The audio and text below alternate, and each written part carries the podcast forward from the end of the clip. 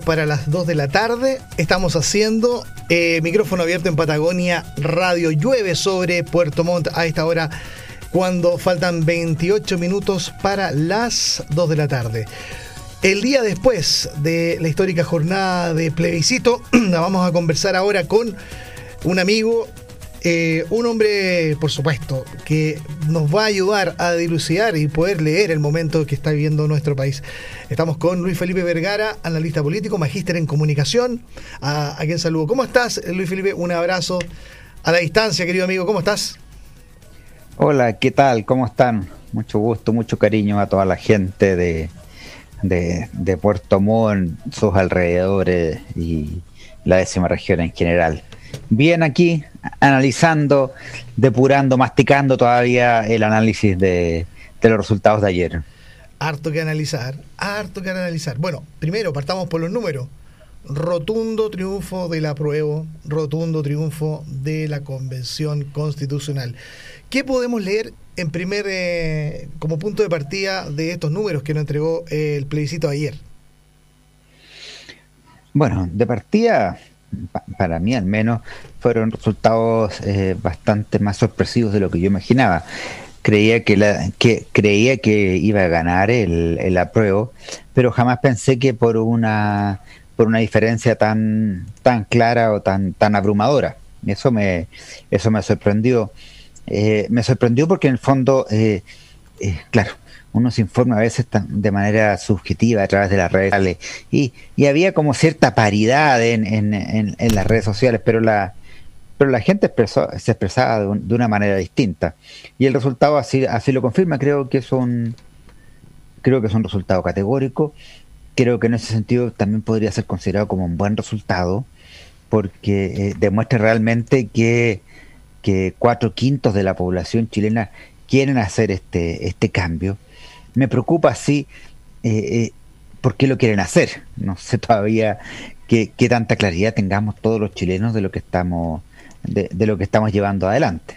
Eso podría ser como la duda que me genera. Hay, hay, hay, hartas dudas, pero también hay hartas cosas que se empiezan a despejar. La primera, creo, modestamente, Hoy día conversaba en la mañana con una persona que con la que siempre hablamos acerca de, de, actualidad y también de análisis de este tipo de situaciones.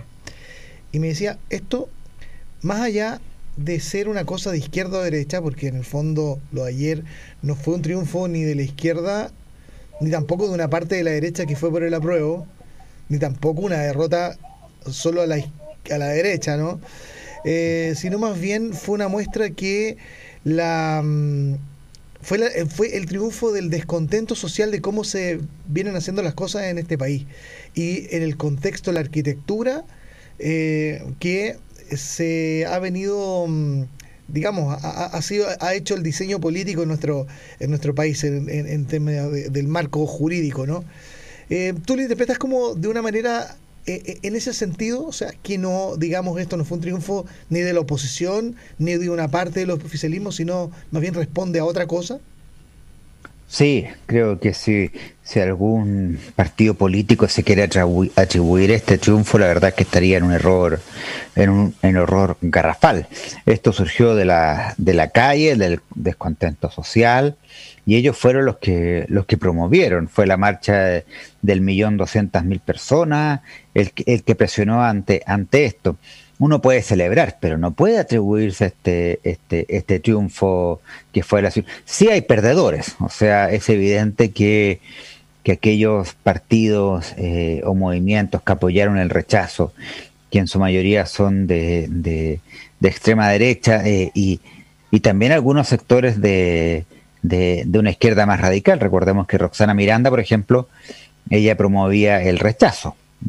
Eh, y, hay sectores también que promovían el no votar. Los sectores anárquicos que han destruido este país en, en este último año es gente que, en su mayoría no vota. ¿ah? No, no creamos que son, son afines al apruebo o al rechazo. Son afines al caos y, y, al anarquismo. Pero este es un triunfo de hace, hace tiempo que, que la ciudadanía no tenía este, este tipo de triunfos que sean realmente de, de ellos. Y ahora habrá que construir de acuerdo a lo que a lo que la gente, a lo que la gente planteó, y reforzar al mismo tiempo que, que el cambio constitucional no es la solución a todos nuestros problemas, porque, porque no lo es. O sea, si esperamos que de aquí a dos años, cuando tengamos la próxima constitución, eh, esto va a ser el, un nuevo Chile con, con un montón de beneficios, con pensiones para todos, con una salud maravillosa, etcétera, etcétera, etcétera,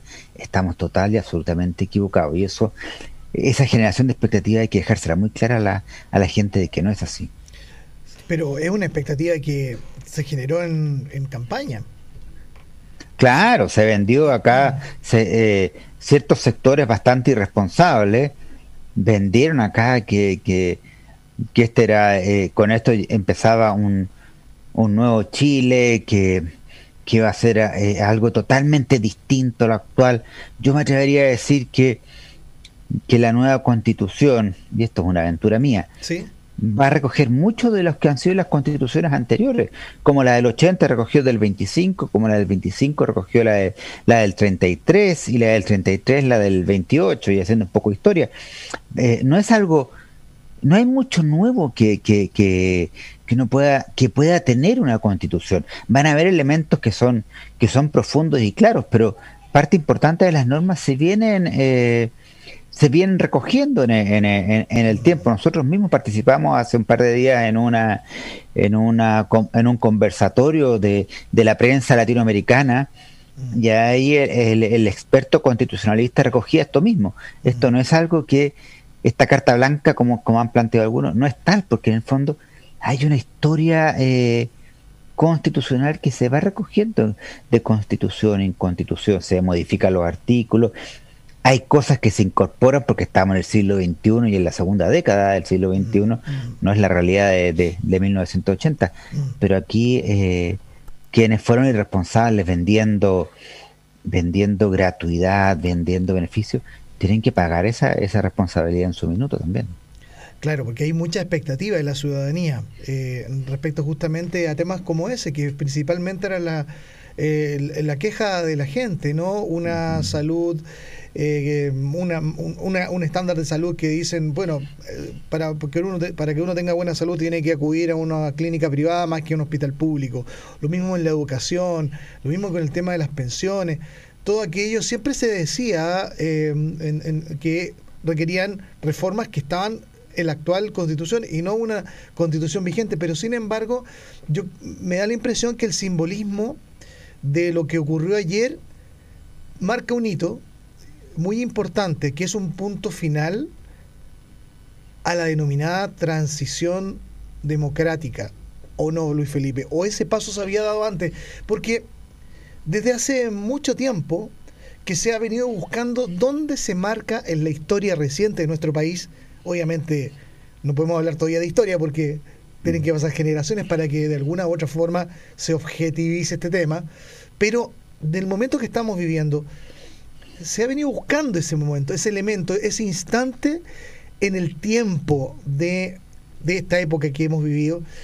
Y, y, me parece, a mí, eh, en lo personal, y lo, he visto también en redes sociales, que, que podría ser este el verdadero hito del término de esta transición democrática es como que le sacaron las rueditas ya a la bicicleta, por decirlo de alguna manera, o otros que lo han graficado como, em, eh, eh, digamos, tirar al tacho de la basura la constitución de Pinochet. Mira, para, para, para mí eh, el hito importante es, es que es el último eslabón que quedaba a un activo de la, de la dictadura. Mm. Pero era una constitución tremendamente modificada, ¿ya? tremendamente eh, eh, eh refaccionada.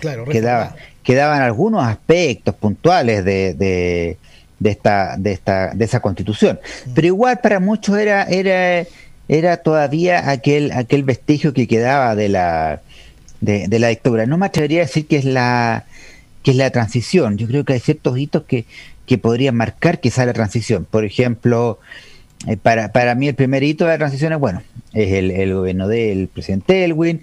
Un segundo hito es cuando Lagos asume eh, el, gobierno y, quizás el cierre de toda esa transición es cuando eh, gana por primera vez la derecha eh, una elección y eso es en Piñera 1 porque ahí decimos ya la alternancia en el poder pasa a ser eh, pasa a ser relevante. Creo que esos son los hitos. Pero sí este era un una carga más bien emocional que real porque recordemos que esta constitución hay algunos aspectos que, que que vienen de atrás y que no se han podido modificar, pero en parte importante ya, ya se había, eh, ya se había adaptado, sabía, tiene, tiene cerca de cuarenta y tantas o cincuenta y tantas reformas durante estos, estos treinta y tantos años. Entonces, de eso quedaba, quedaba poco, pero siempre iba era recordada como la, la, la constitución del, del 80, por muchas reformas que haya, que haya tenido. Y eso hoy día empieza a morir. Con eso también puede decirse que comienza a morir la eterna eh, discusión que hay cuando dos personas discuten de política, de algo que sucede hoy, pero que termina la discusión en Allende y Pinochet, porque como que todo finalmente termina ahí. Y como que, ah. eh, como que todavía el país no ha saltado la valla para adelante y siempre la salta como para atrás en la discusión, en la visión política. Es un lastre, digamos, esa, ese, ese, ese, tema, ¿no? Para, para una sociedad que busca crecer, avanzar, ¿o no? Sí, lamentablemente no creo. Lamentablemente creo que eso se va a mantener. Eh, creo que ambos personajes eh, no son reflejos ni cercanamente de lo que es el Chile de hoy. Mm. Uno, ambos fueron muy malos presidentes, ambos no, no debiéramos hacer referencia, y menos debiéramos hacer referencia de algo que es de hace, de hace 50 años atrás y 40 años atrás. Creo que mm. eso es de, de, de, una, de una obsolescencia tremenda. De Allende, del gobierno de, de, de Pinochet, es muy poco lo que queda. ¿ah? y puede estar más bien asociado a lo que son la, la, reforma de salud y la reforma previsional en el caso de, de Pinochet. Pero de la reforma previsional que se hizo en el gobierno de Pinochet en el año 81 a lo que tenemos hoy día, también es algo totalmente distinto. No es, no es lo mismo lo que lo que se lo que se veía en su minuto de sobre las AFP de lo que hay, de lo que hay hoy día tampoco a nivel de, la, de las ISAPRES, las ISAPRES solo representan el 20% nomás de la, de, la, de la salud, entonces son ciertos vestigios que, que bueno, tampoco puedes borrar con el, con el codo todo lo que pasó durante 17 años y le sumamos el gobierno de Allende durante 20 años. Eso no, eso no se puede, no se puede borrar. Pero no se puede seguir dividiendo el país entre, entre quienes apoyaron o no una dictadura o un gobierno socialista. Eh, cuando la mayoría de los que están discutiendo eso ni siquiera habían nacido cuando, mm. cuando esto ya, cuando eh, esto eh, supuestamente era tema. Y quienes lo vivieron también son generaciones que ya han ido, han ido muriendo, las personas que fueron protagonistas en esa época, el cambio generacional natural que da la vida, ¿no? En torno Ahora, lo, lo, me sorprende que es mucho más yo lo viví, viví la, el, nací con Allende y, vi la dictadura también, y mi discurso es bastante más moderado del, que, de aquellos jóvenes que no vivieron ninguno de los dos gobiernos y que nacieron en la década de, de Frey o de, o de Lagos. O sea, eh, eh, eh, como que los como que los mitos como que se van ensalzando en, en el en, el tiempo. es como estos neonazis que de neonazis no tienen nada, que se reivindicaban y se mezclaban en las marchas del rechazo.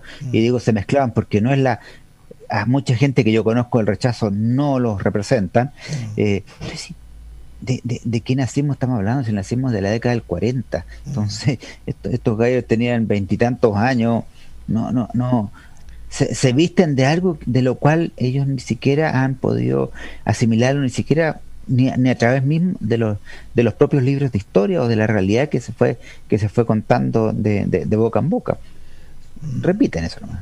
Mm, estoy conversando con Luis Felipe Vergara, analista político, eh, periodista, académico también, de prestigiosas universidades, no solamente en Chile, también en, en, Buenos Aires. Em, Luis Felipe, ¿qué es lo que se viene para adelante? Porque, claro, tú hablabas recién, tienes una, un signo de interrogación. un signo de interrogación sobre ya cómo, cómo se va a venir este, este, este proceso como tal. Eh, en abril se viene la elección de los, de los constituyentes. Eh, ¿Cuál es, cuál es la, la, la, el, el, enfoque, la mirada hacia adelante que se debiera dar eh, en esto que comenzó ya el día de ayer, ya formalmente, el inicio de este proceso de, de redacción de una nueva constitución? Es un proceso largo, o sea, no creamos que esto, quizás muchos creen que en abril ya estamos listos. Recién en abril elegimos los constituyentes. Eh, esos constituyentes tendrán que trabajar y tienen un periodo de, definido que, si no me equivoco, son seis meses más, un, más una prórroga de, de, tres meses más para crear la constitución. Si no la crean en esos nueve, en esos, en esos nueve meses, eh, se asume que la constitución actual se mantiene. Mm. se mantiene. Igual hay un plebiscito de salida. Hay una prórroga, son seis meses y después tres meses más, o nueve meses y tres meses más, no el número Si no se logró acuerdo en eso, se mantiene la constitución actual. Punto dos, después viene el referéndum de salida, que es el referéndum en el que todos obligatoriamente, porque ese va a ser obligatorio, tenemos que votar si estamos de acuerdo con esa constitución o no. Si ese referéndum se rechaza, se acabó y se vuelve a la constitución actual. ¿Ah? O sea, hay todavía instancias de que nos mantengamos con esta, con esta constitución. ¿Cuáles van a ser los temas que se van a discutir? Perdón, y cada una de las normas que se establezcan adentro de, este, de esta Asamblea Constituyente tienen que ser aprobados por dos tercios de su de, sus delegados. O sea, tampoco es algo que 50-50 eh, o, o, gana el más mejor. No, acá es, es eh, con el dos tercios eh, se aprueba la, la norma. Mm. ¿Qué espero yo que tenga esta norma? que ¿Cómo me gustaría a mí, por lo menos, que fuera esta constitución? Que fuera una constitución bastante minimalista. O sea, que esté en las directrices macro de lo que nosotros queremos como país y esto se vaya ampliando en la medida que vamos avanzando como, como sociedad, como es el, el, modelo norteamericano, eh, inglés, perdón, que es un modelo eh, constitucionario, una ley, no, una norma nueva, automáticamente elimina la anterior y se acabó. Ya nada de, de, grandes cambios. Me gustaría también una constitución que fuera menos presidencialista. Eh, acá tiene mucha autoridad y mucho peso el, presidente. No con eso digo que quiero una parlamentaria, porque porque pucha, con los niveles de popularidad que tiene el Parlamento sería re complejo, re peligroso mm. y con el populismo que, hay en algunos parlamentarios extremos, la verdad es que peor aún. Y, me gustaría una, constitución. Y también cómo va cambiando la configuración del Parlamento. Eh, también, complejo, claro. Y me gustaría una constitución que, eh, que consagre mayores eh, derechos y responsabilidad a las regiones. Eh, a mí me encantaría tener una, un, país con cinco macozonas y no 15 regiones. Mm. Cada región al final es un gasto para el Estado altísimo, un Estado, un estado más pequeño eh, y quizás podría ser un modelo federal como es Argentina, como es Estados Unidos, como es México. Eh, pero eso ya es, es, una decisión más, más, bien mía. Es osada esa, esa, esa opción. es más aventurera, pero, pero necesitamos acá una mayor presencia. Lo mismo que pasa, que pasa en Puerto Montt. De lo que pasa en Puerto Montt y en la décima región, en Santiago mm. no se sabe nada. Mm. Y ustedes producen eh, eh, productos, eh, bienes y, servicios que mm. se exportan eh, y que generalmente no se ven en la región, sino que se quedan aquí alojados en, en Santiago, donde está la casa matriz de, la, de, las empresas. Entonces, eso no, no, no me parece muy, muy sano y creo que un estado tan grande como el que tenemos hoy día, cada vez con más regiones, cada región va a tener su gobernador, va a tener su, sus cobres, va a tener su alcalde, va a tener su todo lo que significa, va a tener además un delegado presidencial que va a tener, que va a ser el paralelo del gobernador. Es un estado gigante para un peque, para un país pequeño, entonces eh, no me parece. Sí, somos, somos chiquititos dentro de todo, pero tenemos ganas también de ser un gran país desde distintas ópticas y perspectivas.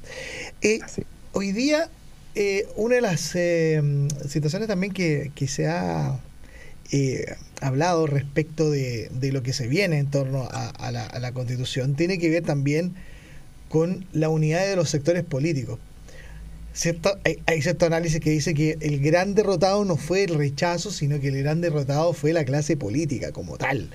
Eh, ¿Compartes esa, esa visión en primer lugar? Y en segundo, eh, el concepto de la unidad, de la unidad tanto de oficialismo y oposición de cara a lo que va a ser este desafío, ¿no?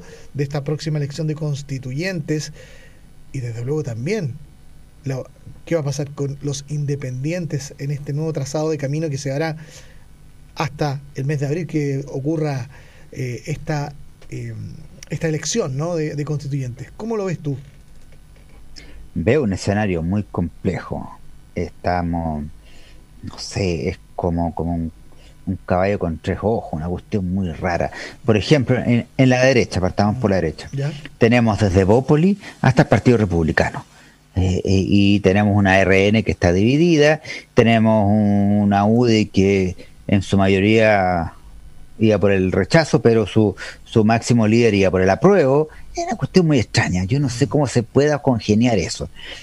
Y eso que es a la derecha que está un poquito más ordenada. Mm. En, la, en la oposición esto es aún peor, o sea, el, el, desde el Partido Demócrata Cristiano hasta el Partido Comunista yo realmente no veo que, que hayan posibilidades de engranaje. Y agradecería que no las hubiese. Prefiero un discurso más, más, más sincero, es decir, ¿sabes qué? Eh, esta es la, aunque les cargue a alguno, es la, la, la concertación 2.0 y recojamos desde el Partido Socialista hasta la democracia cristiana y ahí tendremos el Partido Socialista, el PPD, el Partido Radical, el nuevo Partido Ciudadano, eh, la ADC como un grupo, pero le metemos al, Frente Amplio ya ya ya esto se transforma en un, en un, pulpo con nueve patas. Eh, le agregamos un Partido Comunista y queda cualquier cosa. Entonces, eh, yo no sé realmente cómo se va a poder eh, pero, avanzar en una unión real. Pero, pero ¿qué pasa, eh, Luis Felipe, cuando escuchamos hablar al Cato, no candidato, pero candidato no candidato, qué raro también eso, candidato no candidato, eh, Joaquín Lavín, ¿no? Porque, a ver, si Joaquín Lavín va a ser candidato sí o sí, o sea... Obvio. Em, pero él decía ayer y enfatizaba mucho en su discurso que él quería hacer un gobierno que trascendiera a las derechas y a la izquierda. En el fondo, y era una idea que él mismo dijo, tengo que venderla en la centro derecha, en mi sector, para que se abra a nuevas, eh, se abran las compuertas a, nuevas negociaciones y aperturas. Yo, por ejemplo, ya, ya que, tocamos el tema, o, tú, tú mencionas el tema de la democracia cristiana y el Partido Comunista que hacen cortocircuito porque, porque yo escucho de uno y otro lado que no hay compatibilidad. Eh, quizás puede que esto derive en un nuevo cambio del eje político, por ejemplo, y ahí entra la idea de la bien, de decir, oye, ya, mira, hagamos algo con la centroizquierda, entendiendo la centroizquierda como, por ejemplo, eh, la democracia cristiana o el mismo partido eh, liberal de los ciudadanos, o sea, países que están, o sea, países, partidos que están más al centro. ¿Puede que ocurra eso? Fíjate que eso podría, podría empezar a avanzar. Y va muy de la mano con lo que conversábamos anteriormente, esto de, eh, de los paradigmas de Pinochet y, y, Allende. O sea, capaz que la BIM pueda, pueda traspasar eso y decir, ¿sabéis qué?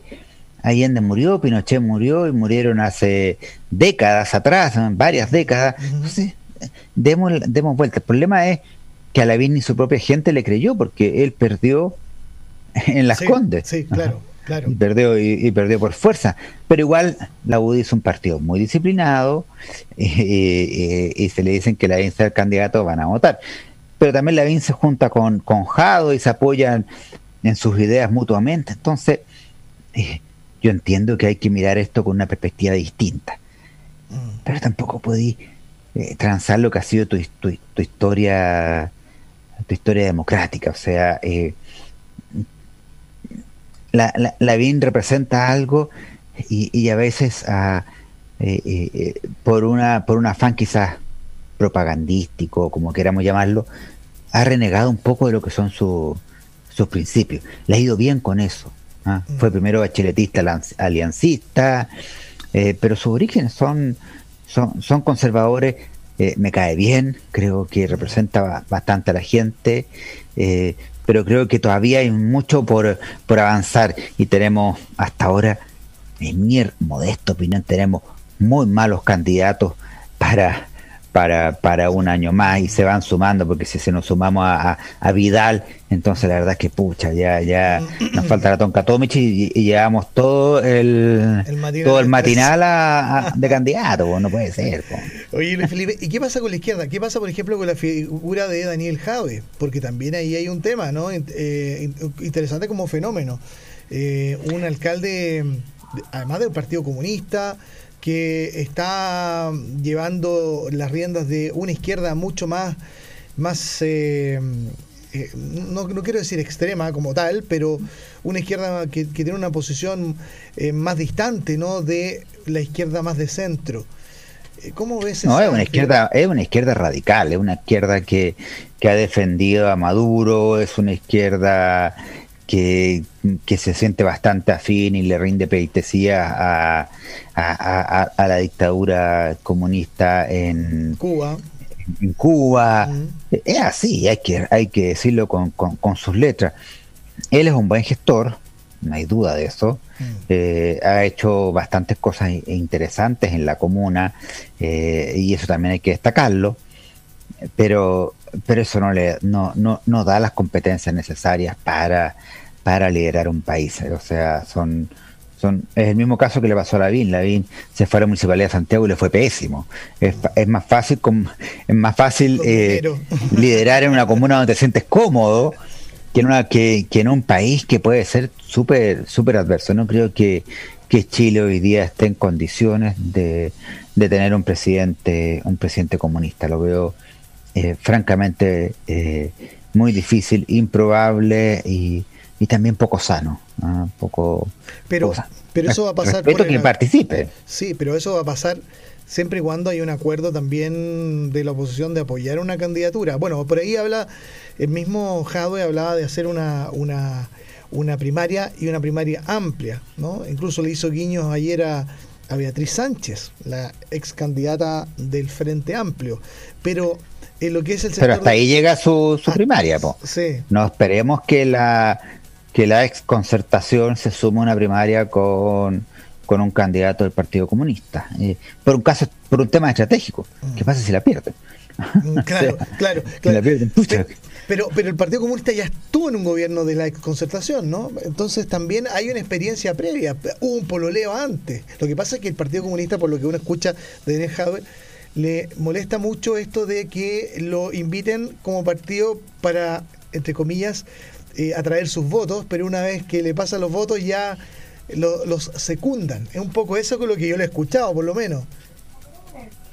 Eh, claro, uno, uno, uno ve eso y ahora yo valoro enormemente la, la consecuencia del Partido Comunista. O sea, eh, ellos han sido consecuentes de sus orígenes eh, y lo defienden. Ahora, esa consecuencia no es acorde con el siglo XXI ni con lo que hoy día promovemos, porque en muchos aspectos terminarían por, por eh, destruir, porque está en su, en su, es parte de su ideología, destruir ciertos modelos económicos que tenemos en Chile que han dado resultados. Eh, eh, y, mientras yo planteo, por ejemplo, un estado más pequeño, ellos van a querer un estado más grande. Y, los estados grandes son elefantes blancos, más poco poco productivos eh, y poco eficientes. Mm. No, no veo que haya que haya posibilidades ni del Partido Socialista para adelante, porque el Partido Socialista también tiene gente que, como Oscar Landerreche, por ejemplo, que son gente que son economistas que saben que, que un modelo que un modelo comunista no funciona. Entonces, de ahí para adelante, la verdad es que es que lo veo muy, muy poco probable. Lo que no significa que postule, que participe, porque eso es parte del, del, derecho democrático. Acá nadie está prescrito, proscrito, perdón, como, como en su minuto estuvo con el artículo octavo. Exacto. Bien, Luis Felipe, muchísimas gracias por esta interesante conversación y como siempre agradeciendo esa disposición tuya para poder compartir tus conocimientos, tus apreciaciones frente a los fenómenos políticos de nuestro país. Muchos saludos, espero estar pronto por allá y nos sentaremos ahí mismo en la mesa a conversarlo. Fantástico. Chao. Chao, que estés bien. Bien, esta conversación con eh, Luis Felipe Vergara, analista político, académico, magister en comunicaciones, eh, ya está en nuestras redes sociales para que la comenten, le den me gusta, la compartan desde luego. 14 horas con un minuto, nos vamos a una pausa y continuamos haciendo micrófono abierto aquí en Patagonia Radio. Breve pausa y estamos de regreso con Micrófono Abierto en Patagonia Radio. Patagonia te informa la hora. 14 horas con 2 minutos. La hora es